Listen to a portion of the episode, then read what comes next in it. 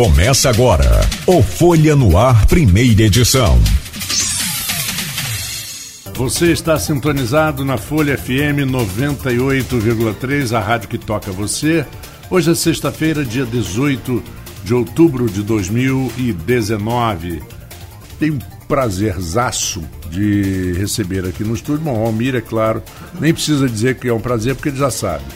E, e o Carlos Alberto Kirmaia, que eu, quando morei, comecei a trabalhar na ESPN, Carlos Alberto, eu, eu, eu, trabalhava narrando, você lembra disso, narrava tênis com o Jacó Kramer, era um, um brasileiro que morava nos Estados Unidos, foi tenista universitário, participou do, é, participou do, do circuito americano, universitário de tênis e tal. Depois com o Eduardo Scherer, que também participou como tenista no, no circuito universitário americano, que é muito forte, né? O tênis universitário. Eu também, eu também fiz. Você, eu sei que fiz.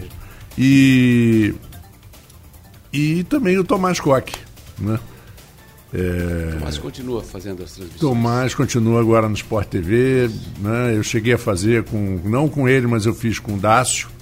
No, no, fizemos o US Open em 2015 fizemos o US Open, eu fiz alguns jogos, né? Porque a equipe de, de é. tênis do Sport TV é fantástica, Eusébio e o, o Claudinho Shoa. Mas é um prazer revê-lo. Igualmente, obrigado. é um prazer revê-lo. E assunto de esporte é o que não falta, né? E eu vou começar dando logo uma saia justa em você. É, que Maia, você que fez parte de uma geração de tênis brasileira muito, muito boa, muito criativa, muito talentosa, que veio de, desde Maria Esther Bueno, com depois Tomás Koch, Edson Mandarino, aí veio a sua geração com Cássio Mota, tanta gente talentosa. O Brasil sempre tinha um, dois, três, quatro jogadores entre os 20, 25, 50 melhores em duplas. Você chegou a quinto, se não me engano. Isso. Quinto. E, de repente, vem o Guga, vira primeiro do mundo, conquistou o mundo, era Guga Mania. Né? Eu tenho a impressão que o Guga, ele, ele é mais fácil ele andar no Brasil, na rua, do que em Paris. Em Paris, eu acho que ele não consegue dar dois passos é se alguém não, não chega não nele, avança. não avança nele. E, de repente, a gente não aproveitou isso. Você acha que. O que, que você acha que faltou é, para se tirar partido? É uma coisa nossa brasileira ou foi uma coisa específica do tênis? Acho que é uma. Em primeiro lugar, bom dia a todos. Obrigado por estarem ouvindo. e o, esse, esse momento que o Brasil teve nos anos 70, 80, depois 90, até, até o, o Guga aparecer, que foi o, 97. a estrela, né, a estrela máxima do tênis masculino, uh, inclusive da América do Sul. Uhum. Uh, teve o Vilas, que foi. Né, que, que ocupou um, espaço muito tempo, mas depois foi o, Guga, né? Que... É, número um do mundo, o Vilas não chegou, é, chegou a dois. É, chegou a dois. E, e segundo, Marcelo Rios. Marcelo foi... Rios foi por um período. Uma semana. É. O Guga não. O Guga terminou o ano, fechou o ano como número é. um do mundo, se não me engano, em 2000. Isso, ganhando, ganhando, o Master. Lisboa. É. Mas é um, eu acho que é uma, é uma coisa que, que acontece porque o esporte nunca foi levado de uma forma realmente séria e, e profissionalizada. Né? O, sempre, o esporte em geral, o esporte em geral ele é amador. A administração do esporte tem sido amadora até, até pouco tempo. Os, os diretores, dirigentes, uh, não eram re, remunerados oficialmente. Né? Eles, eles, certamente arrumavam uma forma de se remunerar uh, fazendo negócios paralelos, mas no tênis igual. Uhum. Então não houve um, um, preparo. Olha, nós temos um, um menino de 13 anos, nós temos um grupo de, de meninos e meninas e que nós temos que nos preparar porque eles vão ser bons. E depois? E depois o que, que a gente faz? E o legado? Né? E não houve. A, as federações continuam muito desprestigiadas e totalmente amadoras. Seus dirigentes uh, são todos profissionais em outras áreas e, e ocupam um tempo livre para ajudar o tênis. O tênis não precisa de ajuda, ele precisa de profissionais que, que tenham boas ideias uhum. e atuem como um, um, dirigente no, na sua área. E, e, e, não culpando ninguém, mas culpando o sistema, que ninguém teve coragem. A, a parte, a parte uh, oficial, né, governo, preparo para Jogos Pan-Americanos, para Olimpíadas, ele agora que, que começou a acontecer em alguns esportes, uh, que existe a iniciativa privada uh, apoiando e patrocinando, se não fosse, os esportistas eles são tratados como cidadãos de, de, de, de quinta categoria e fazem um sacrifício tremendo. O exemplo da Mauri Mag, na época uhum. que ela que ela foi campeã olímpica, o, ela teve que renunciar até o, o, o convívio com a filha para poder estar no, em São Paulo treinando. E, então, muito, muito amador. Muito amador é, de uma maneira geral, né? Esse, esse, isso é um reflexo no esporte geral. E claro que alguns esportes que não têm aquela força, por exemplo, que tem um futebol, eles sofrem mais. Não, e, e um, mas o futebol um é muito amador também no Brasil. É. E um outro dado, que os outros países que estão competindo com a gente, né, onde são os nossos quatro top 50 ou 100, 80, o que for, que a gente sempre teve.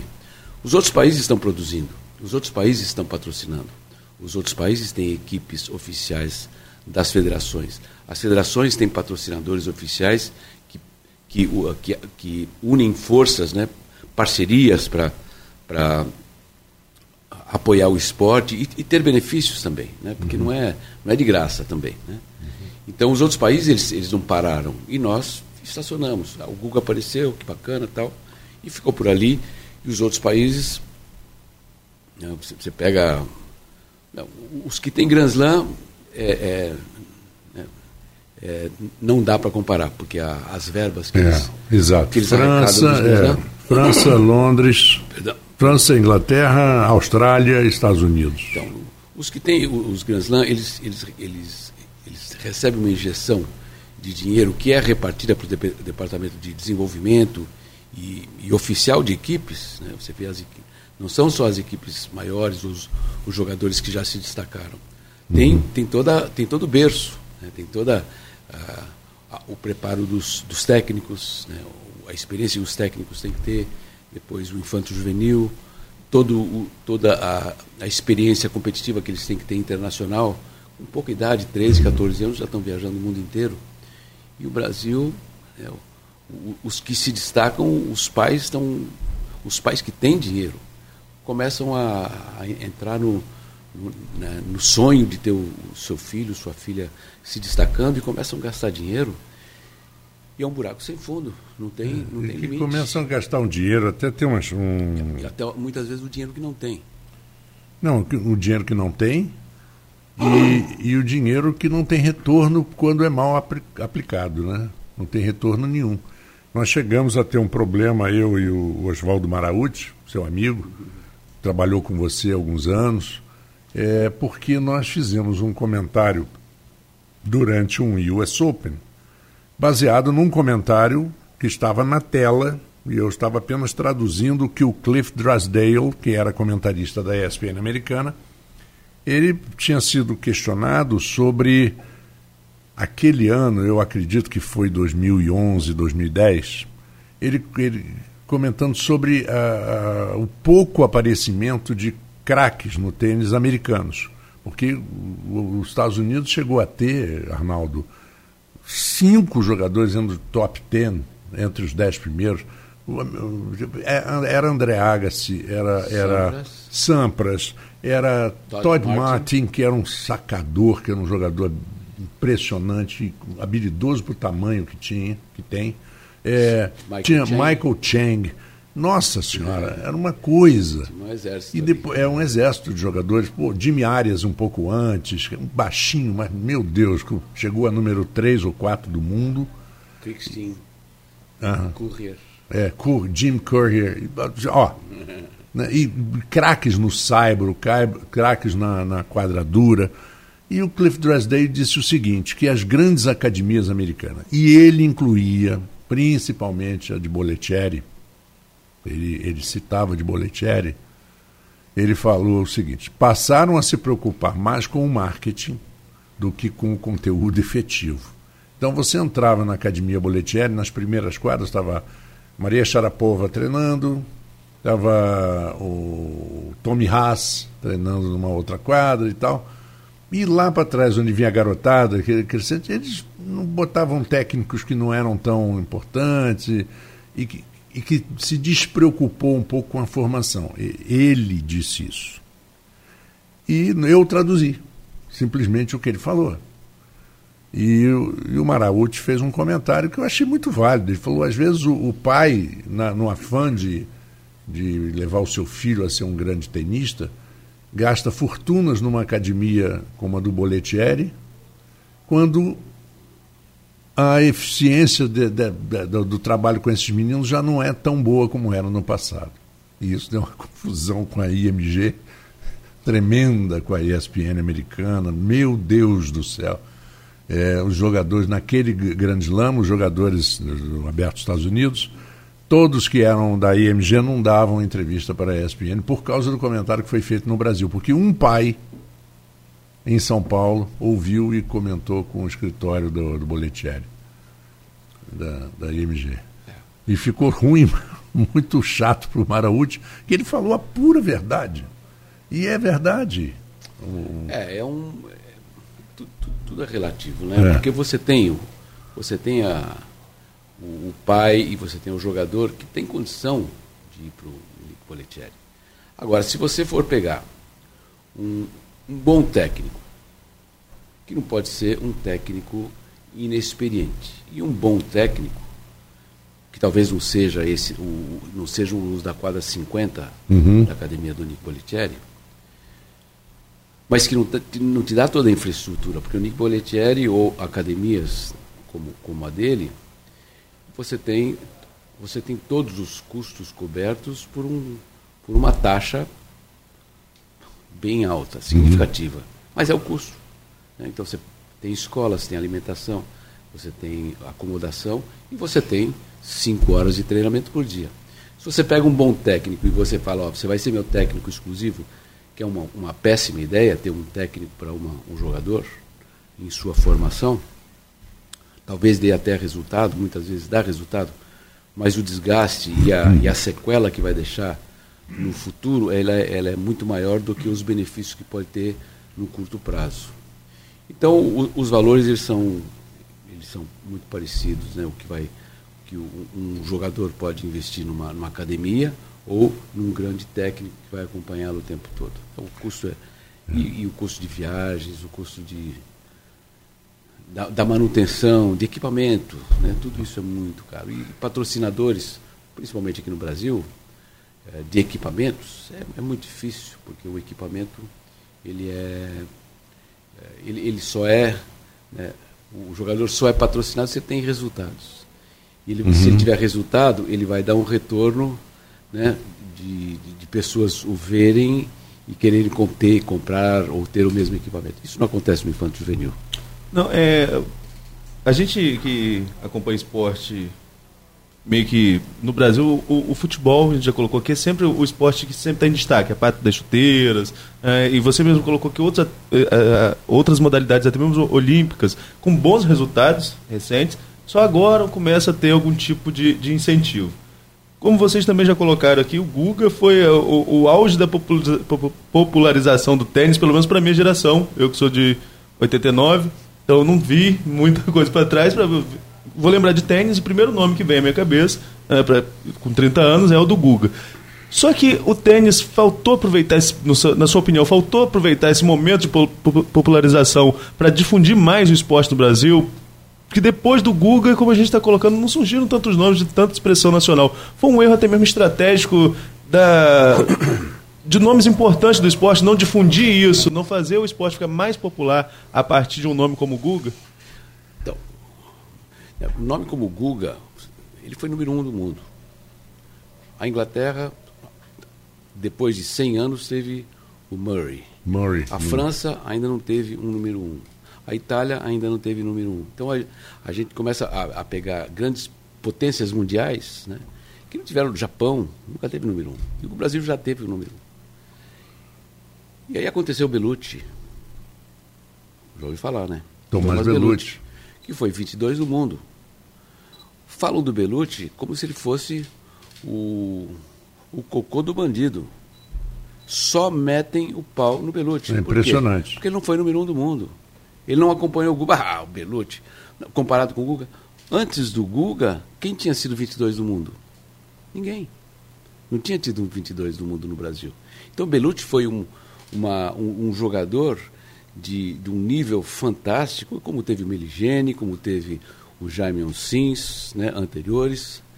E, e só que o, o público brasileiro, a imprensa brasileira, é extremamente crítica e se o cara faz alguma coisa errada, só olham a coisa errada. O crítico é crítico, tudo bem. É isso que o crítico tem que fazer, mas vamos ser um pouquinho mais realistas e generosos. O cara é, foi 22 do mundo. E as coisas que falam dele ou que falaram dele são as piores possíveis. E, ah, não, mas ele não é carismático. Eu, eu acho que vai ser difícil ter um outro esportista no Brasil tão carismático quanto o Guga. Quanto Guga. Pobre tênis.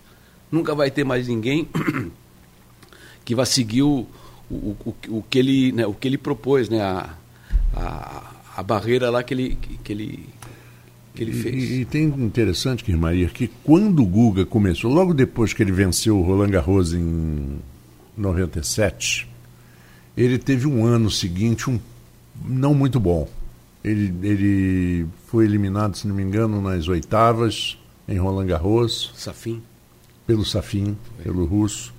É, e, e, aí teve aquele problema nas duplas, que ele foi desclassificado, porque ele jogou, não sei se, acho que não foi intencionalmente, mas não. a bola foi no, no, no árbitro. Foi, a raquete ele jogou na, na, na bolsa, a raquete saiu quicando, quase acertou alguém e foi desclassificado. Exatamente. E, e ele perdeu algumas partidas na terceira, segunda rodada. E o público que torceu para o Guga e vibrou em 97, ah, esse cara aí, tá vendo? Ah, já, já dá, tá dando uma de brasileiro. Depois o cara engatou. E, e o Agassi dizia. Ele também teve que se, a, a, a, se acostumar com a posição dele. É. Imagina o resto. O, o, o, nós como é, que, como é que a gente teve que lidar com isso, né? Então, Exato. então se para ele foi difícil, uh, lidar com ser um, um, grande jogador, um dos melhores do mundo e consequentemente ser o número um do mundo mais mais para frente, foi difícil. Imagina para nós, uhum. po, pobre imprensa, pobre pro, pobres jornalistas, assim, uh, vai lá, cobre tênis. Não, mas eu não sei nada de tênis, mas cobre tênis. Uhum. Não é assim que a que a que a, Foi. a edição, a edição literalmente. For, né? assim, cobre tênis, mas eu não sei nada. Se vira, se vira e manda alguma coisa. É. Então, como, como um, um, um, jornalista que está comunicando a massa, né, de, e quem vai ler tênis é o cara que gosta de tênis, não é? O, o, cara, ah, notícia de tênis, não gosta de tênis, não vou ler, a não ser que seja uma né, primeira página, Guga ganhando Roland Garros. Aí, ah, vou me interessar, um brasileiro ganhou, tá tudo certo. Uhum. Mas, mas isso aí, uh, né, fazendo um paralelo, aconteceu na Argentina, quando, quando o Vilas apareceu. E o Vilas ficou muito tempo né, entre os melhores do mundo. E, e eu, eu, eu, eu tenho a mesma idade, eu sou um ano mais velho que o Vilas, então eu acompanhei tudo muito de perto. Eu, eu vivia muito tempo na Argentina, sou muito amigo dele, então eu acompanhei tudo. A imprensa argentina, que é uma das melhores do mundo, foi formada durante aqueles cinco, seis anos. Hoje a Argentina tem grandes jornalistas de tênis, realmente conhecedores, que uhum. acompanham, que vão a todos os torneios, que acompanharam Vilas né, do Paraguai, Colômbia, Cairo. Uhum. Eles iam em todo lugar porque o Vilas estava começando a se destacar. Então também faz uma grande diferença o que a pessoa lê e, e, e para que caminho a, a, notícia é levada. Porque se eu, se eu recebo uma notícia, o Belucci, Belucci perde de novo. Pô, o Belucci perdeu de um cara que era melhor do ranking uhum. dele, teve chance, não teve. Enfim, eu acho que tem formas de apresentar uh, as notícias. Bom, eu, eu não preciso é. falar para vocês, vocês sabem muito melhor que eu. É verdade. E o que você está dizendo não aconteceu só no tênis. Aconteceu, por exemplo, na Fórmula 1 com o Rubinho Barrichello. Ah, sim. Tá um grande piloto. Gente, Crucificado, que maldade. O que esse né? rapaz, eu, eu sou até suspeito, porque eu sou amigo dele, gosto dele como pessoa, porque ele não deixa de falar com ninguém.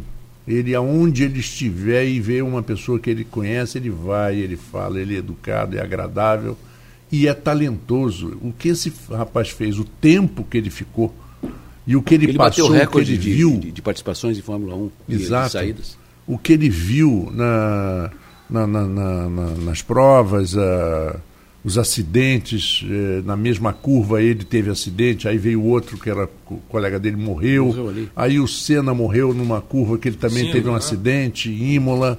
Olha, o que ele viu, o que ele ganhou, o que ele teve de pole position, meu Deus, de pódio. E o Brasil chegar. Ah, pam, pam, pam, pam, pam, pam, pam, sempre atrás do alemão. Bom, fizeram a musiquinha para o Rubinho. E que azar dele que nasceu na mesma geração do Schumacher. Do Schumacher, é verdade. É. Que azar. É a mesma coisa que a, a Sabatini na mesma geração que a, que a Steph Graf. Exatamente. Né, e a Celis. Pô, que pena, porque ela poderia ter, teria sido número um do mundo. Com se certeza. não tivessem jogadoras que bateram. Pobres meninas que jogaram na mesma geração que a Serena. Uhum. Que não, não conseguiram ser número um do mundo, porque pô, a Serena. É a famosa história. Melhor, melhor coisa, era, foi uma uma definição, né, me lembro do Milor Fernandes, que era um gênio, ele teve comparações geniais. Ele dizia assim: as comparações dele foram assim, mais incompetente que o anjo da guarda da família Kennedy. Realmente, a família Kennedy passou tantas, tantas tragédias que o anjo da guarda realmente tinha que ser demitido. É, é, é, é triste, né? E falou assim: reserva do Pelé. Errou. O cara não vai jogar nunca. Ou do Rogério Ou ele... no São Paulo ou do Rogério Ceni no São Paulo, não vai jogar nunca, muda de clube. É, é. Né? Você tem que mudar de clube. E às vezes muda de clube e, e, e joga se maravilhosamente, destaca, né? se destaca no outro clube. E, e recebe a, a, atenção que, que merece, né? É, eu, eu, vou pedir daqui a pouquinho, nós vamos agora a um intervalo, mas eu vou colocar já uma pergunta para o segundo bloco, Irmaí. Queria que você falasse um pouco, você citou a Gabriela Sabatini, que além de uma tenista maravilhosa, era uma mulher lindíssima, que, que conquistou o mundo na moda, né? ela conquistou os grandes fotógrafos, os grandes é, pessoas do, da fashion né? na época, e, e foi outra jogadora, foi sua é, jogadora, né? você foi técnico da Gabriela Sabatini um bom tempo, e ela é, também teve esse problema. Assim, pô, mas essa Sabatini não, mas vai vencer como?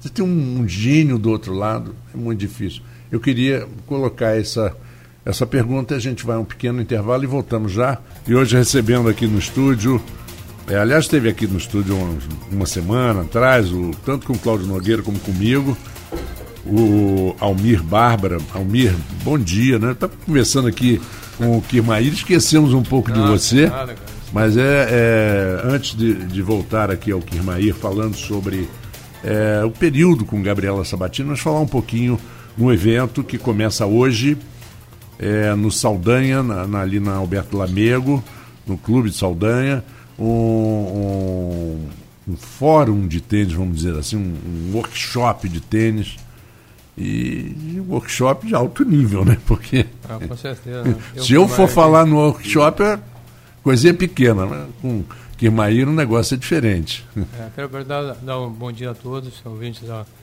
Folha uh, FM. É um prazer muito grande, né? Ter o Kirmaí aqui pela terceira vez em Campos, uhum. é, realizando essa clínica. Kirmaí que tem um passado que é fantástico, né? No tênis, não só como jogador, então, como treinador. Isso. O pioneiro nos cursos para professores, onde fiz parte e mantenho meu elo de ligação com ele até hoje, em 83, né, Flávio? 83. Então, é uma pessoa que eu admiro muito, não só como jogador, como ser humano. Pessoa fantástica. Então, é, acho que é um presente nosso é, tenista de campos está tendo a oportunidade de estar em contato com uma pessoa tão grandiosa como o Guimarães. Obrigado também ao, ao Grupo Alemanha pelo apoio, né? é muito importante. Uhum. né? Você, não, você, você, é muito querido pelo grupo, você é. sabe disso. Vamos lá, Kirmaia, falar um pouquinho desse. Eu gosto sempre, quando me refiro aos esportes que se destacam, o Brasil, e o Brasil foi um grande destaque internacional do tênis, queira aquela imprensa ultrapassada ou não, queira o, o, o torcedor que não sabia torcer para o tênis, porque não conhecia como é que funcionava, que você ganha um dia, mas perde o outro e tal. É, mas eu costumo falar sobre a influência dos grandes treinadores. Como, quando a gente chega hoje na, na, situação do vôlei, do vôlei brasileiro, ser um vôlei vitorioso e reconhecido no mundo, é, e a gente vê um, um, aquele Roberto Guimarães, é Luiz Roberto? José Roberto. José Roberto Guimarães, o Bernardinho, o, o Renan Dalsoto. A gente esquece um pouco, e é bom falar, de um Célio Cordeiro, que foi o cara que preparou todos esses técnicos. Enio Figueiredo, Bebeto. Ele foi técnico, ele, pessoalmente, foi jogador, ele, pessoalmente, e foi o cara que doou o terreno, era, era dele aquele terreno em Saquarema, onde construíram o centro de vôlei. Né? O Célio faleceu tem uns quatro anos atrás, e o filho dele, o Marcelo Cordeiro, é do Comitê Olímpico Brasileiro, é um cara apaixonado por esporte, não podia deixar de ser. A mãe, campeã brasileira de natação pelo Fluminense, o pai, aquele grande treinador. E é aí que, que a gente começa. Não, não basta só você formar jogadores, você tem que ter uma geração de treinadores, de pessoas que saibam lidar com esses meninos com essas meninas. É muito difícil. Hoje em dia, então, com politicamente correto, é muito difícil. Queria que você falasse um pouquinho sobre isso e sobre a sua fase com a Gabriela Sabatini. Não, e, e eu tive uma, uma conversa muito tempo atrás com o Nusman, logo que ele entrou no, na, na, presidência do Comitê Olímpico. Que foi um bom jogador de vôlei. Foi né? um bom jogador de vôlei. E eu, a, o, a, minha intenção da visita era mostrar o meu centro de treinamento em Serra Negra, uh, porque era um, era um lugar, era uma, era uma, uma ação inédita, né? um empreendimento inédito, totalmente dirigido para o tênis. Eu fui, eu pedi uma reunião com ele. E justamente esse, esse momento eu estava eu tava cuidando da capacitação dos técnicos no Brasil, começando.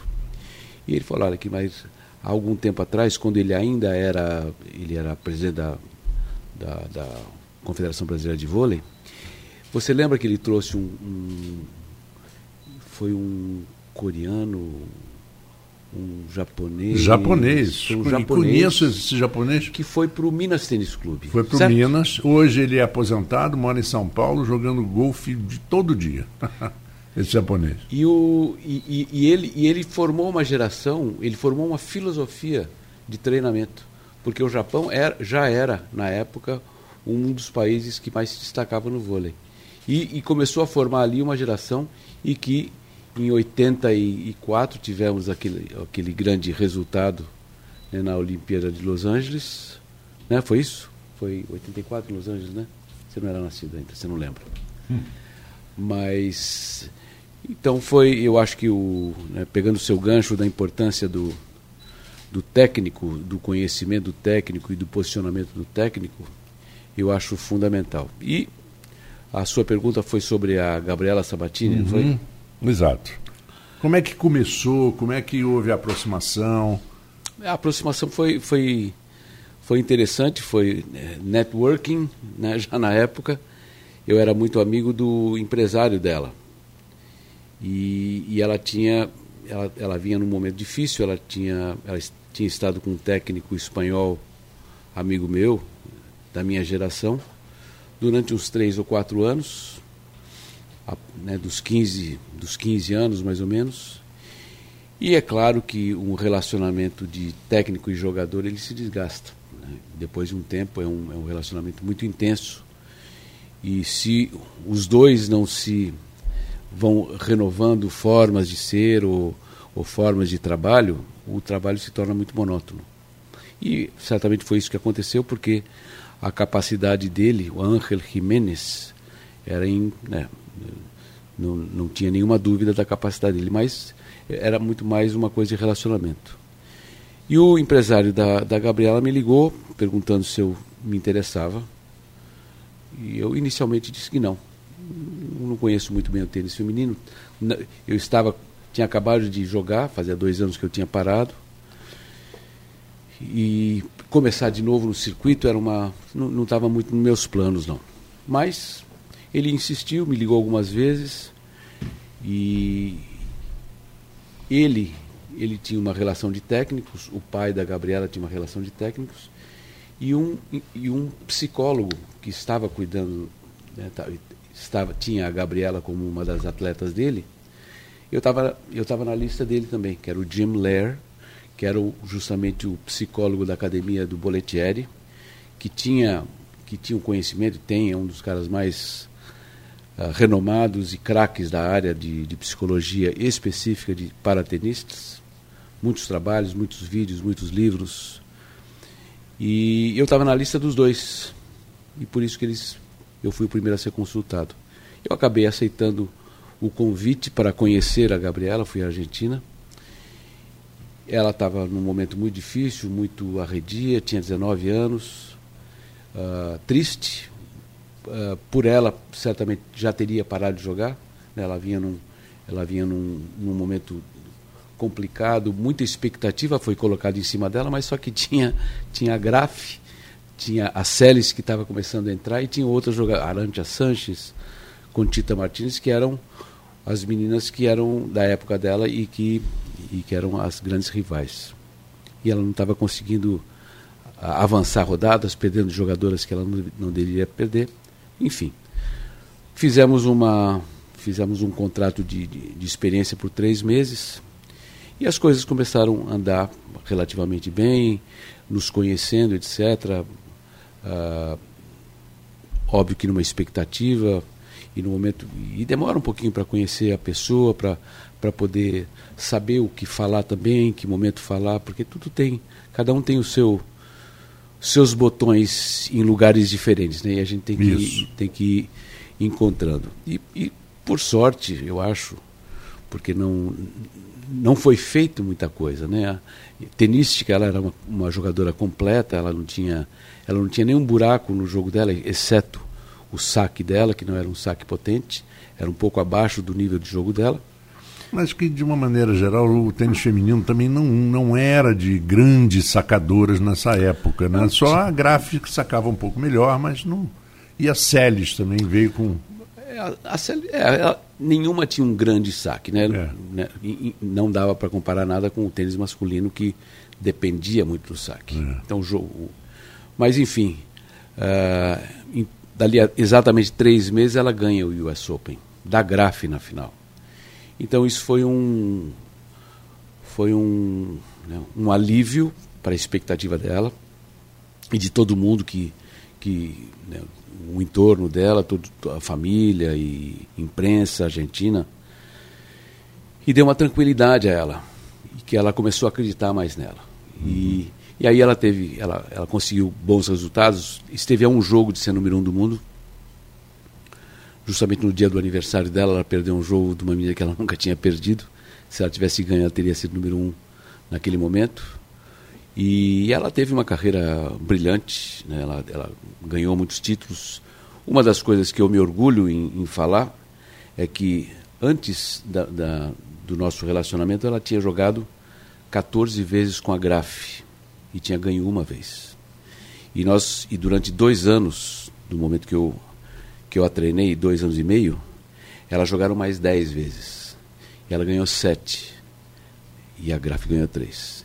Então, é. então foi uma, foi uma, uma mudança de, de atitude, de, de tática de jogo que, ela começou a adotar, um pouquinho mais agressiva. E ela realmente jogou o seu melhor tênis nesse período que a gente esteve junto.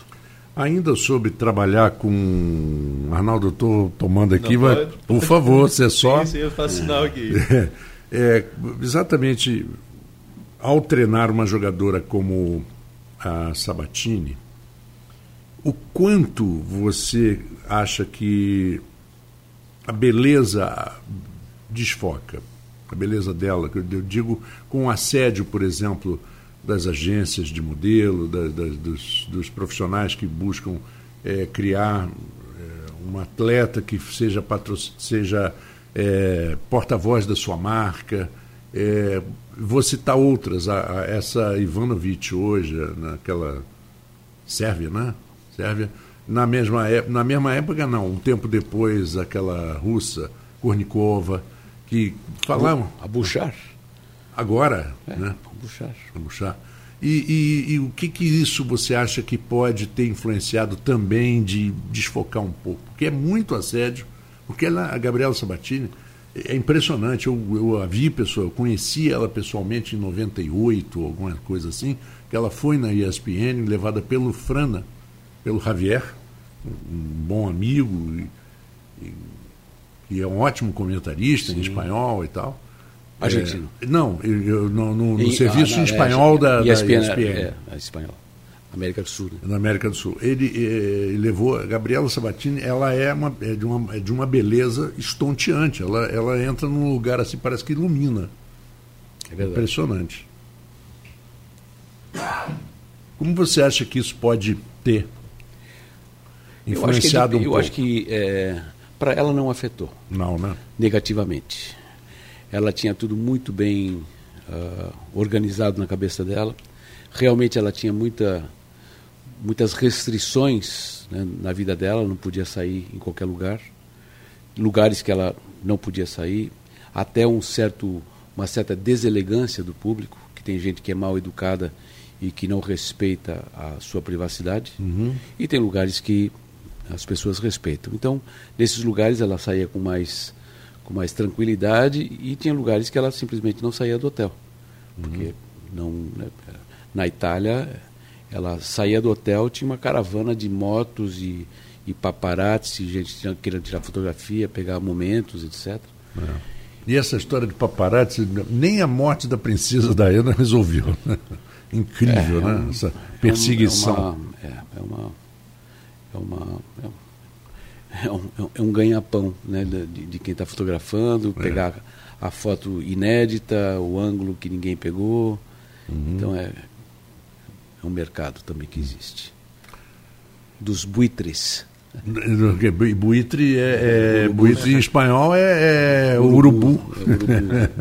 É, é verdade. Vulture em inglês, vultures e buitres. Mas, Arnaldo, Vamos por lá. favor. É, a gente está falando muito sobre tênis aqui, e no Brasil, sobretudo, você até já chegou a citar isso, de que muitas vezes os pais é, é, investem seus recursos que têm, investem seus recursos para colocar o filho para jogar para jogar tênis, para apostar numa carreira. O tênis ainda é visto como um esporte para quem tem poder aquisitivo alto, pelo menos de maneira geral. É esse mesmo o panorama, na sua opinião? E falta incentivo, talvez até não só da iniciativa privada, mas do poder público para disseminar o esporte no país? Sim. Agora, como o esporte, que é um, né, é um lazer, tudo bem que a gente leva a sério e, e é extremamente profissional, mas ele é lazer. Né? A gente não pode, não pode deixar de ver o esporte como, como ele é inicialmente. Se nós temos problemas na educação e na saúde, como a gente vai poder pegar dinheiro bom e grande investir antes no esporte do que na saúde, por exemplo. Né? Então, eu acho que é um país é um país em desenvolvimento que tem problemas básicos e que não vai ver o esporte como prioridade né? de, de, colocar dinheiro. E, e, os, e o investimento, eu, eu diria que qualquer esporte que é praticado em alto rendimento, você pega ah, né, me dá, você conhece mais futebol que eu certamente, mas qual é uma escolinha de futebol renomada no Brasil? Tem, tem times de base, mas muito poucos, não, né? Não, time de base é, é, são, são os clubes. E os clubes eles têm Sim. um esquema que eles, eles né, têm os olheiros, caçam, trazem para dentro, botam lá no meio de uma, de uma multidão e de repente sai um. E se sai um, já pagou a conta, né? na, na, na transferência, etc. Agora, se um pai falar, não, eu vou colocar meu filho numa escola de futebol. O Zico tinha uma escola de futebol? Tem uhum. ainda? Tem, não tem? tem, sim. o Rivelino tem em São Paulo, o, Rivelino... o Careca tem em Campinas. Olha, do Careca eu acho que. Acho que não, hein? Hum, é, o Careca eu acho que já. Eu acho que o Careca Ele está lá perto de mim. E, bom, enfim. O Caraca chegou um tempo que ele fechou de futebol e ficou só com aquele driving range de golfe. golfe é. é. Porque ele joga golfe. Ele é. dizia, a única coisa que eu consigo jogar é golfe, de é. tanta artrose que eu tenho de sequela. Eu joguei golfe com ele, num, num campeonato é. beneficente. E joga bem ele. É. E... Mas custa a mesma coisa que o tênis. Então você pega o Nick Bollettieri de futebol, é o mesmo valor do tênis.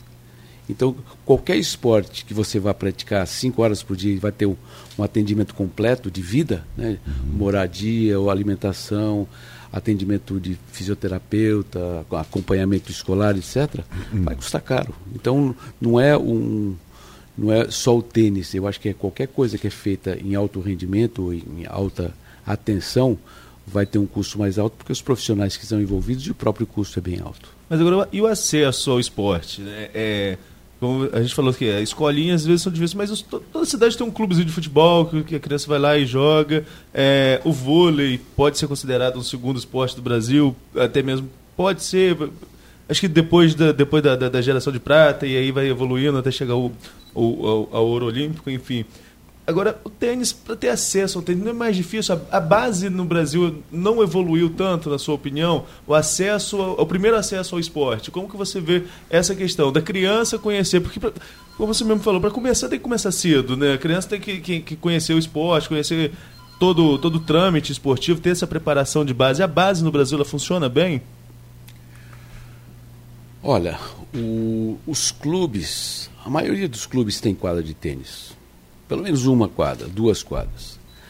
Hoje, o que está roubando, está tirando os, os associados dos clubes, são os condomínios fechados. E os condomínios fechados têm uma quadra poliesportiva, uma piscina e alguns têm quadra de tênis. Uhum. Né? E, e, e, ali funciona alguma coisa. Eu diria que o, né, existe, há um, há um problema atual que é justamente no, na, na formação e uma, de uma criança, de um jovem, e ele vai em seguida para um semi-alto rendimento, vamos chamar. E esse semi-alto rendimento para uma, uma escolinha de tênis, para um técnico de tênis, acaba sendo um, uma pedra no sapato. Porque o técnico ele tem que dar um certo acompanhamento. Esse certo acompanhamento, ele acontece no sábado e domingo. E nem todo técnico, ou que se diz técnico, ou que se tornou técnico, que tem família, que tem filhos, uhum. quer ter o seu fim de semana também ocupado pelo seu trabalho. Só que esporte, ele é feito no fim de semana. Quando você joga futebol, né, quando é o jogo, fora profissional, é no sábado e domingo. Né, de uma criança, o adulto vai lá e, e joga a pelada quarta-feira às 9 horas da noite para tomar cerveja depois. Mas a criança que está em formação, ele vai jogar no sábado e domingo. E no tênis é a mesma coisa. E muitos técnicos, isso não é no Brasil, é no mundo inteiro, eles estão fugindo da responsabilidade do alto rendimento porque dá muito trabalho. Tem que lidar com os pais. Uhum. E pai, ele normalmente ele ele não, não conhece o esporte a fundo como um técnico conhece, então ele vai fazer as perguntas que um pai tem que fazer. E o técnico tem que estar ali para esclarecer e orientar. E nem todo técnico, primeiro, está preparado para atender e orientar, e outro não quer. O, o cúmulo, algum tempo atrás, de, né, de aumentar esse problema, ou, ou fazer esse problema insolúvel, alguns técnicos falavam jogador de tênis tem que ser órfão. Para não ter que lidar com o pai. Ou ah, com a mãe. Você, lembra dessa? Né? Tem vários. É, né? então, a, então é, um, é uma. A é Jennifer uma... Capriati foi um problema sério com, com o pai, né? Ah, aí, abre a fila. É, uma fila. Ah, é uma fila. Arnaldo, é um negócio. A, a, Jennifer Capriati chegou, o pai chegou a ser preso. Ela, ela teve ter aquela restrição. Mary Pierce. Mary Pierce, a canadense, né? Meu Deus.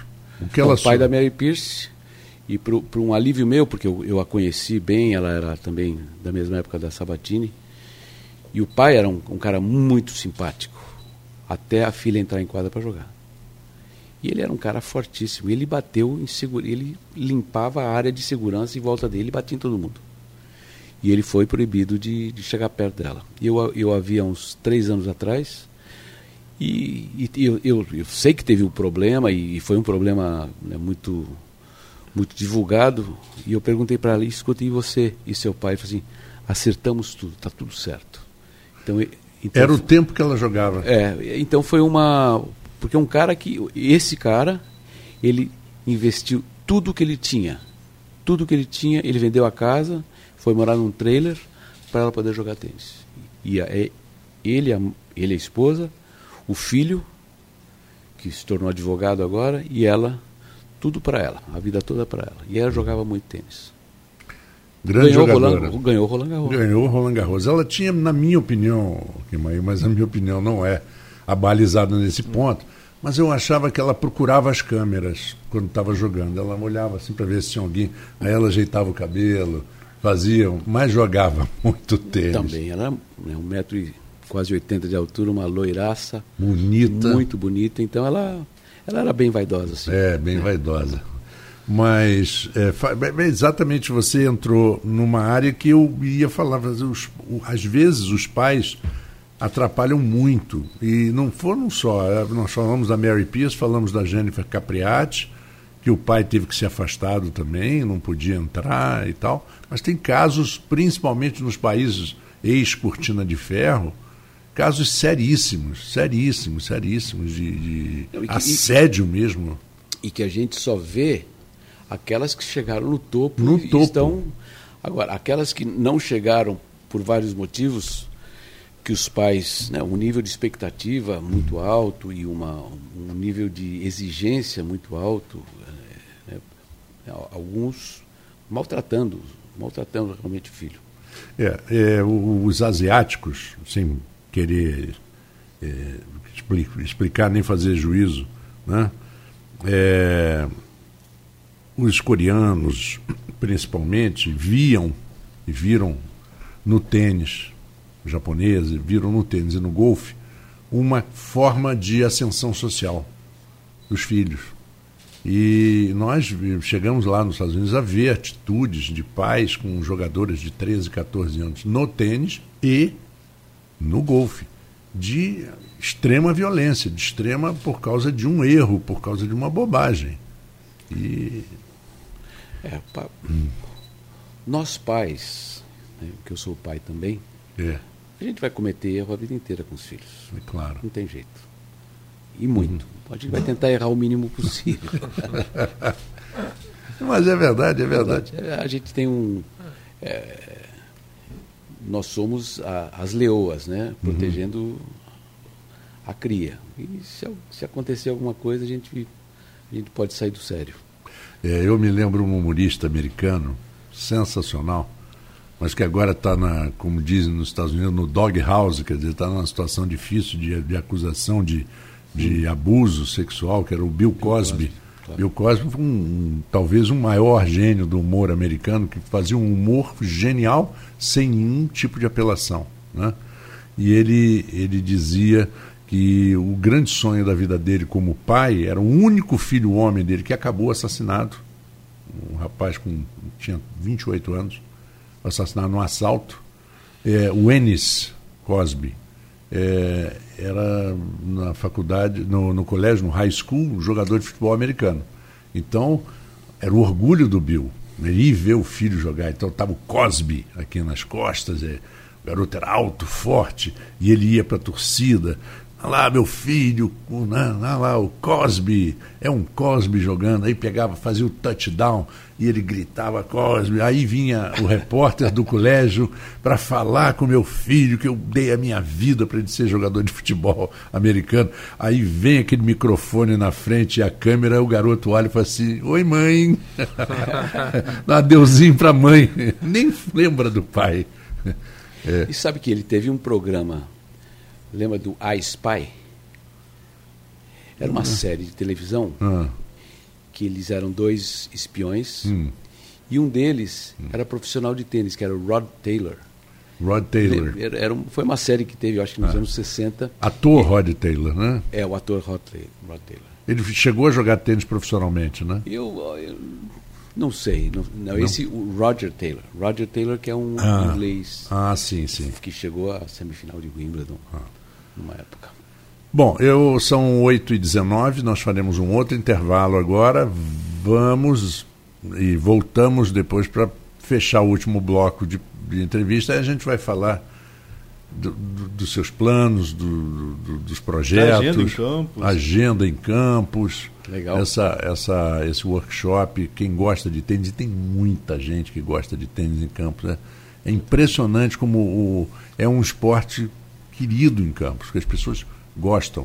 E eu tive uma surpresa muito grande quando eu eh, voltei dos Estados Unidos e primeira vez que eu vim a Campos 2007 ou 2008, eu trabalhava na ESPN, então narrava tênis lá com o nosso querido Paulo Cleto, o doido Cleto, uma figuraça. E eu chego a Campos, um garoto assim de uns 17 anos, num, num barzinho, filho de um amigo meu. E ele virou para mim e falou: Você é o Marco Antônio da ESPN? Eu falei: Sou. Rapaz, eu tenho mais de 300 DVDs gravados de transmissões de vocês na ESPN, desde os Estados Unidos com o Jacó Creme. Aí eu, aí eu virei para o pai dele e falei: Ô Jorge, que, que história é essa? Ele falou: Não, é verdade. E ele me convidou, fui na casa dele, era uma gaveta de só DVD, tudo assim, ESPN, tênis, é, Roland Garros, US Open, Aberto da Austrália, e todos os. Porque a ESPN era, era, era a que comprava, ainda é a que mais compra e cobre tênis nos Estados Unidos, né? Exatamente, exatamente. Impressionante, eu eu tive esse prazer de, de ter um fã né, de reconhecimento imediato. Né? Porque a gente costuma ser mundialmente conhecido por duas ou três pessoas da família com aquilo que a gente faz. Arnaldo, passa a bola para Vamos- você. Vamos Vou começar, então falando sobre, sobre a, a agenda em campos, né? Você chegou ontem à cidade, já Isso. teve um evento no Saldanha e hoje tem hoje, amanhã, domingo. Qual é o objetivo dessa sua vida a Campos, além da, da vida do vínculo de amizade entre vocês aqui, mas profissionalmente? O que acontece? Qual é a sua agenda aqui eh, nesse fim de semana? É, o, o- o objetivo da, da clínica é, é uma orientação. Né? É um- são, são áreas do jogo que eu, eu divido em blocos de duas horas. São dois grupos de 18 jogadores, repartidos em três quadras, com três técnicos, um técnico por quadra. E eu proponho ah, exercícios e desafios que vão ajudar tanto na parte técnica quanto, quanto na parte tática. Então são repetições, são, são áreas do jogo que precisam de atenção. O- no tênis são vários fundamentos, então eu, eu quebro os fundamentos e, e divido. Então hoje à tarde, ah, das duas às quatro e meia vai o primeiro grupo, e das quatro e meia às seis vai o segundo grupo e nós vamos ah, tocar na parte dos golpes de fundo, então os golpes de base, que é mais ou menos o que acontece numa grande parte do jogo. Ah, hoje à noite eu, eu faço uma palestra às sete e meia no, no clube, onde estão todos convidados, né, Almir? Quem, quem quiser assistir a palestra, a palestra é aberta, não só para os não só para os participantes, mas para quem para os interessados. E é uma palestra que eu falo sobre a importância do tênis dos 8 até os 80. Então, todas, todas as fases do, que, um, que um menino ou uma menina vão passar a partir da iniciação e as coisas que são exigidas e as, e as expectativas caso essa, essa criança depois semi-adolescente, adolescente, etc., vai precisar para se tornar um grande jogador. Então tem exigências que são pontuais. E se a gente passa do momento, aí já começa a ter mais dificuldade em conseguir o alto rendimento. Então todo mundo começa com 8 anos tem a possibilidade do alto rendimento. Vai depender de como ele vai, né? É, como na escola. Sim. É, com 10 anos você tem que estar no segundo ano primário. Né? E, e, né, e tem, e tem que saber fazer continha de mais e de menos. Enfim, tem que, tem que saber geografia, as capitais, Sim, sim. enfim. Agora, você falou sobre, sobre fundamentos, que os uhum. fundamentos são quebrados. Você, como jogador, como técnico, qual o, fundamento mais importante do tênis para você? É o saque, como se colocou aqui como um fundamento muito importante no, no início da entrevista? Olha, o, o saque é um. Você precisa tudo. Né? O, o tênis você não, você não pode ter um buraco, porque se você tiver um buraco, o buraco vai ser explorado. E você quer esconder esse buraco, ou essa deficiência, ou esse defeito, do seu adversário o máximo possível, ou, ou tentar não jogar com aquilo. Né? Então, se minha esquerda é ruim, eu vou tentar bater tudo de direita. Se o meu jogo de fundo é, é inferior ao meu jogo de rede, eu vou tentar ficar na rede o tempo todo. E, e assim a gente vai, a gente vai é, tentando trabalhar com as ferramentas que tem. O, ideal é ser um jogador completo, que tenha todos os fundamentos muito parecidos, para que, que não haja justamente essa essa, essa deficiência em alguma área. Esse ano, a, a, a final de Wimbledon foi Djokovic e, e, e o Federer. Eu tinha acabado, não sabia nem que estava acontecendo a final, tinha chegado para encontrar com os amigos para a gente assistir o futebol das quatro, é, e a gente estava vendo a final. Como que o tênis prende a atenção da gente? É, não, é, é, não é um esporte realmente que é, tem essa popularidade toda que tem no, no Brasil o futebol, mas quando você para para assistir, prende muito ali a sua atenção. E o último set, set decisivo, levou ali parecia que não ia acabar. Um quebrava o serviço do. Ninguém quebrava o serviço de ninguém. Aí teve uma, um set que alguém quebrou no outro, o outro quebrou também, continuou lá e cá, lá e cá, lá e cá. Como, como você vê hoje o cenário atual? Eu falei do, do Djokovic e do Federer. Tem o Nadal também ali. Os três principais nomes do, do tênis mundial hoje são esses três. Na sua opinião, fora o ranking que o Djokovic lidera, mas na sua opinião, o que é o jogador mais completo de tênis hoje na atualidade? Ou não está nem nesses três, que aí é o que você. Que tá, você... Tá. Não. O, o, atualmente está aí. Parece que o Nadal passou na frente do, do Djokovic essa semana. Deixa eu olhar aqui é, o, o ranking é. rapidinho. É. Não, tá aqui, aqui aparece ainda o Djokovic com uns 300, 300 pontos de vantagem. Eu, eu, eu acho que está tá mudando essa semana. Bom, enfim. O é, os três são os, os, os, que têm mais ganho os torneios importantes e os, e os outros torneios. E, e né, é difícil dizer qual, qual é o melhor. O Federer tem o maior número de Grand Slams. O segundo, acho que é o Nadal, e o terceiro é o Djokovic. E certamente o Nadal tem um pouquinho mais de bateria eu, do que o Federer atualmente. O Federer deve ser o primeiro a parar dos três, a não uhum. ser que o Nadal alguma lesão dele, das inúmeras que ele tem, uhum. piore e aí ele deixa de jogar. E o Djokovic é um cara que, que está num nível superior aos outros, uh, pode até perder um jogo aqui outro ali, mas, mas os, os torneios realmente importantes ele joga muito bem. Eu gosto da técnica e da, né, da plástica do Federer mais do que do Nadal. Acho que o Nadal ele é um, tem qualidades excepcionais de força e de, de garra e mentais. O, o Djokovic é um jogador uh, que, não, que não me atrai.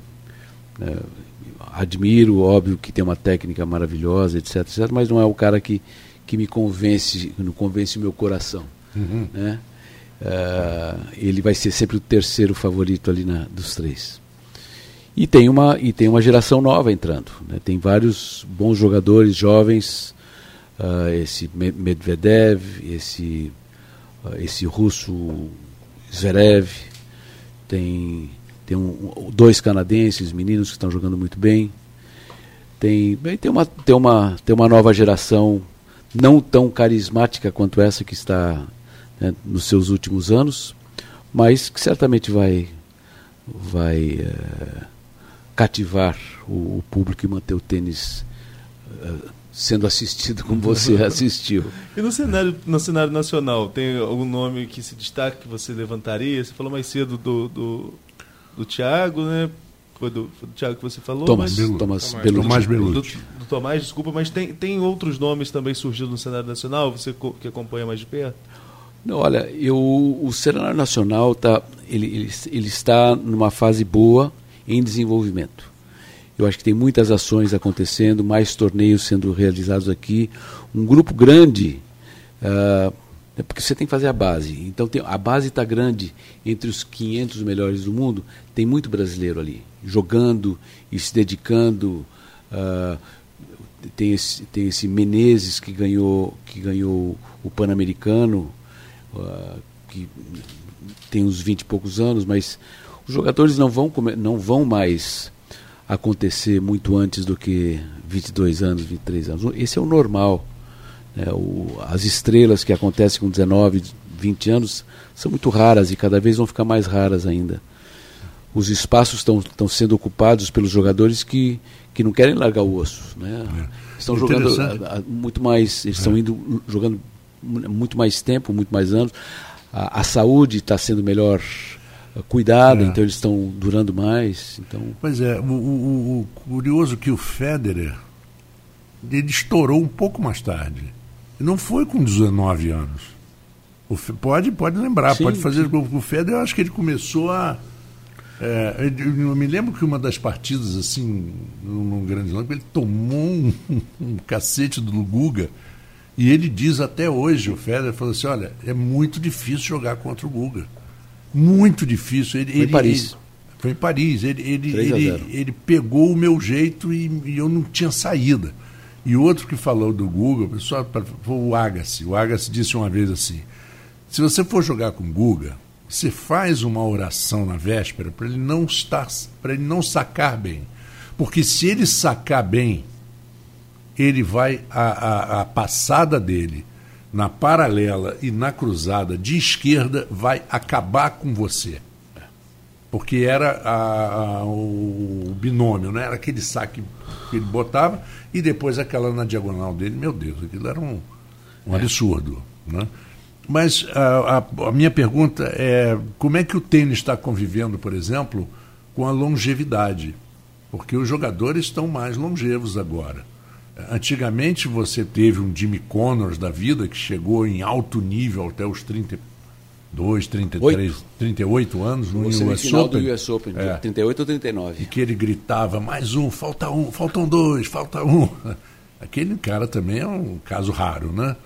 E, e muitos jogadores acab, começavam a acabar aos 29, 30 anos, como foi o caso do Michael Chang. Não, não teve muita força depois disso. Mas hoje não, a coisa está... O que, que a preparação física, Kirmair, e a preparação psicológica e e preventiva de lesões está tá ajudando hoje? Tudo isso está ajudando. Né? A, a medicina esportiva ela está muito adiantada. Então, não, não só na medicina né, fora esportiva, convencional, é, ela está ajudando. Então, o jogador ele tem, ele tem, mais, ele tem mais vida útil física. Mas eu acho que na, na minha geração, que parava muito mais cedo, nem era por causa da parte física era por, pela, pela parte emocional mesmo.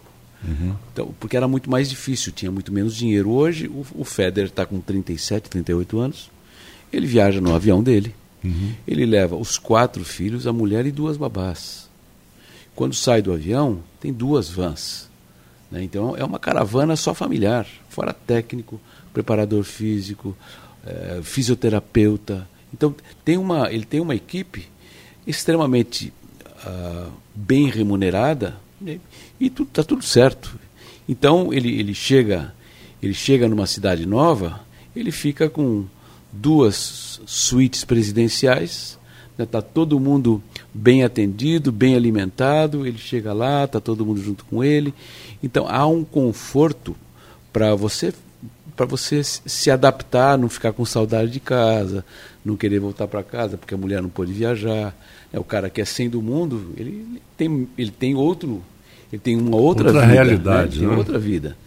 Então, os grandes jogadores estão jogando mais tempo. Os, os ali 50, 60, também porque hoje o dinheiro entre os 50 e 80 do mundo, fica ali 3, 4 anos, você tem uma bela poupança feita. Uhum. 150 do mundo já, já, já é uma outra realidade. Né? Não, não ele, não está classificado automaticamente ele, ele vai, parar, vai parar de jogar, vai ter que trabalhar. Não vai, uhum. não vai viver das, do, que, uhum. né, do que ele poupou. É, mas mas uh, todas as áreas elas estão ajudando os jogadores a jogarem mais tempo. Por isso está sendo difícil dos 18, 19 anos entrarem. Como é que eles vão ganhar de um cara de 28, 29 anos? Um moleque de 18, 19 anos? Não vai. É. Ele é muito jovem ainda, não está nem fisicamente uh, uh, pronto. E muito menos emocionalmente. É. A não ser que seja um gênio e que isso acontece de vez em quando. Tem alguns que, que aparecem por aí. Mas esses de 28, 29, 30 anos, já o moleque apareceu, já assiste dois jogos, já sabe qual é o aonde está o ponto fraco e, e, e, e, dali a meia hora o vestiário inteiro sabe. É. Não é tão fácil assim. Uma, um, a minha, perdão, a minha última pergunta, não sei o Arnaldo, é exatamente isso. Você pega dois grandes jogadores, dois meninos, é, 20 anos, 21 anos, com toda, todo o pacote de jogadas, de, de, de né, saque, voleio, esquerda, direita, tudo. O que, que diferencia e faz um se tornar o campeão? Porque tem um, um jogador de golfe chamado Gary Player, um sul-africano, está com 80 e poucos anos e continua jogando, fazendo ginástica, fica aí no último andar do, do, do hotel e só sobe de escada. Sobe e desce de escada. Impressionante. Sempre fez isso a vida toda. E ele diz o seguinte: o problema do golfe, a, o que faz você vencer são, é uma questão de 14 centímetros. Como assim? A distância que tem entre uma orelha e a outra. É aqui, ó. Na musculatura interna. A musculatura cerebral. Entre as orelhas, é. O que, o que você acha que isso dif, diferencia o campeão? Claro. O toque. É a parte mental, né? Claro. A força mental é muito importante nessa área, né? É atitude. É atitude e, e é trabalhável. Hoje você tem formas de se fortalecer, né? de, de uhum. acreditar mais. De... Óbvio que trabalhar, todo mundo trabalha. E, e, se dois jogadores trabalham igual, tem uma técnica muito parecida e não tem buracos no jogo, aquele que tiver que acreditar mais, que tiver mais sangue frio. E, e essa é uma característica desse Medvedev. Você já chegou a vê-lo jogar? Não, não cheguei a vê-lo tá jogar. Eu me, me, lembro de um outro Medvedev, o Andrei Medvedev, que era ucraniano e que chegou numa final de 99 com Agassi. Isso. Chegou a botar 2 a 0 e ter o, o, o, Championship Point e perdeu para o Agassi. Hum. Choveu, saíram da quadra e o, Agassi voltou. Esse Danil Medvedev, ele é russo, ele tem 23 anos ele tem um sangue frio que ele joga igual, vamos dizer, ou bastante parecido todos os pontos. Então ele não ele não ele não demonstra estar sendo pressionado uh, num segundo saque, por exemplo. Às vezes ele vai lá e dá um segundo mais forte que o primeiro. E, e acerta ou erra. É. E as chances de ganhar uma, o ponto. É, que era uma teoria do, do, do daquele Ivanisevic. É, exatamente. Metia o cacete. É. Dupla falta para burro e ace para burro. Se minha, se minha arma é minha bazuca, eu vou usar bazuca também para matar mosca. Não é só o rinoceronte. É. Vou usar bazuca. E daí? Porque a bazuca que eu tenho. Ah, não. Para formiga você usa a gilete. Aqui gilete. Ó, tô de bazuca e vai de bazuca. Tchau é incrível isso. Bom, eu bom, primeiro quero agradecer demais ao, ao Almir Bárbara pelo carinho, pela parceria aqui com a rádio, com o jornal. E segundo, agradecer ao Kirmair, bom lhe rever. Igualmente, né? igualmente. E espero um dia a gente puder, eu não acredito que isso vai acontecer, porque eu, eu tô, fugiria disso, mas se a gente pudesse sentar um dia numa cabine de transmissão e comentar um jogo de tênis, porque o. Ou de golfe. ou de golfe, ou de golfe, ou de golfe. Porque a, até a minha visão é um pouco diferente hoje do que quando, quando eu comecei. Parabéns pela sua carreira, parabéns pelo, pelo que você conquistou como jogador, como técnico e continua conquistando com a sua academia é hoje em Serra Negra, mas tem uma outra também. Eu, tô, eu estou basicamente o tempo todo em Serra Negra, tenho uma academia em São Paulo, uhum. que eu tenho, tenho um, começando um programa que é na Slice, que é em Alphaville, uhum. ali em Barueri. Uhum.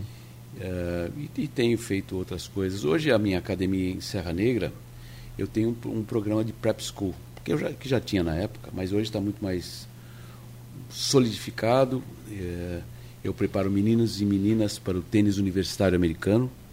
Não estou lidando com profissionais hoje em dia. E nós temos 100% de admissão nas universidades americanas com bolsa de estudos, porque foi uma, uma coisa que eu fiz e acredito muito que o Jacó e toda essa, essa galera fez. Então hoje eu tenho um programa acadêmico e esportivo e de inglês de, de alto rendimento. Uhum. E é, é, um internato e está indo muito bem. E a minha, minha ideia é, é fazer polos de semi-internatos pelo Brasil porque eu acredito que o internato é muito, muito bom, muito importante, eu acho que amadurece muito o adolescente, mas também acredito que o adolescente tem que estar com os pais, uhum. né, na hora de jantar e dormir, pelo menos, né, fazer as suas atividades de responsabilidade ou o seu trabalho, vamos chamar, como os pais têm. E hoje a maioria dos pais trabalha, pai e mãe trabalham, então não dá, né, é, é, é praticamente impossível dar uma atenção a um filho que o filho tem que ter. Então, o, o semi-internatos é, uma, é um polo que nós estamos trabalhando em, em desenvolver. Hoje é, é, só em Serra Negra, vai muito bem. Nós, nós temos mais de 80 meninos e meninas que já foram para universidades americanas nos últimos 14 anos, com bolsa variada entre 50% e 100%, bolsas e nós fizemos um cálculo outro dia de aproximadamente 7 milhões de dólares em bolsa de estudos que a gente conseguiu para essas famílias. Então, é, esse é, um, esse é um programa que eu acredito muito. Hoje, nós temos alguns dados que uh, ah, 15% dos jogadores entre os 200 melhores do mundo em simples passaram pelo tênis universitário e 20% dos 100 melhores em duplas vêm do circuito universitário. Uhum. Então, a passagem pelo, pelo programa universitário americano hoje é, é, é, uma, é um passo a ser considerado como obrigatório aqueles que querem seguir jogando tênis, jogaram né, toda, toda a fase, fase infanto-juvenil e querem seguir jogando. Uma forma de conseguir, né, seguir acreditando que alguma coisa poderá acontecer mais para frente. Temos dados também que os melhores uh, ah, 200 do mundo masculino e feminino tem mais de 26 anos. Então tudo está acontecendo né, um pouquinho mais tarde. Tem alguns que vão lá e, e bagunçam um pouco essa, essa curva. Essa né? estatística, né? exato. Mas, mas a, a, média é essa. A média é essa, é uma, é, uma, é uma média que hoje é legal, porque os jogadores estão jogando até os 35 anos, e se alguém consegue furar o tênis profissional com 25 anos, se aguenta o investimento e o trabalho, né, que é um trabalheira, uh, vai poder jogar por muito tempo. Então, é. isso é o que eu tenho feito em Serra Negra. É um programa que me absorve totalmente. Uh, meninos e meninas do Brasil inteiro estão e, e, de fora do Brasil também estão morando lá. Então é um, tô, tô me divertindo muito com essa. Você falar que Serra Negra é lindo, clima maravilhoso. Eu tenho um, eu tenho um driving range em Serra Negra. Eu acho é. que eu te falei já. Falou, falou. É. E, eu bato uma bola lá. Exatamente. E outra coisa, grande vantagem do circuito americano e universitário é que mesmo que você não se torne um jogador profissional de, de tênis, que não consiga chegar nesse nível, você tem uma formação, você, você formou, você tem uma profissão. É, é, é isso que eu acho bonito no, no, no, no, esporte universitário americano. E o network? É. O network que se faz numa universidade dessas, porque todas as universidades americanas elas têm uma, uma obrigação de manter estudantes estrangeiros. Então você só ali você não vai conhecer estudantes americanos. Você vai conhecer uhum. e, e por ser um estudante estrangeiro, você vai andar com os estrangeiros. Se tiver brasileiro, certamente vai andar com brasileiros, mas normalmente o, você amplia muito o seu, o seu network internacional. É, é fantástico. 30 anos depois você conhece um presidente de um país, ah, esse cara estudou comigo numa universidade americana. É verdade, é, é verdade. É isso aí. Kirmair, obrigado. Obrigado, Parabéns Antônio. por muito tudo. Pelo Sucesso no evento para você e para o Almir. Arnaldo, muito obrigado. Um bom final de semana. Um abraço para vocês, um bom final de semana, sucesso no evento. Obrigado, obrigado.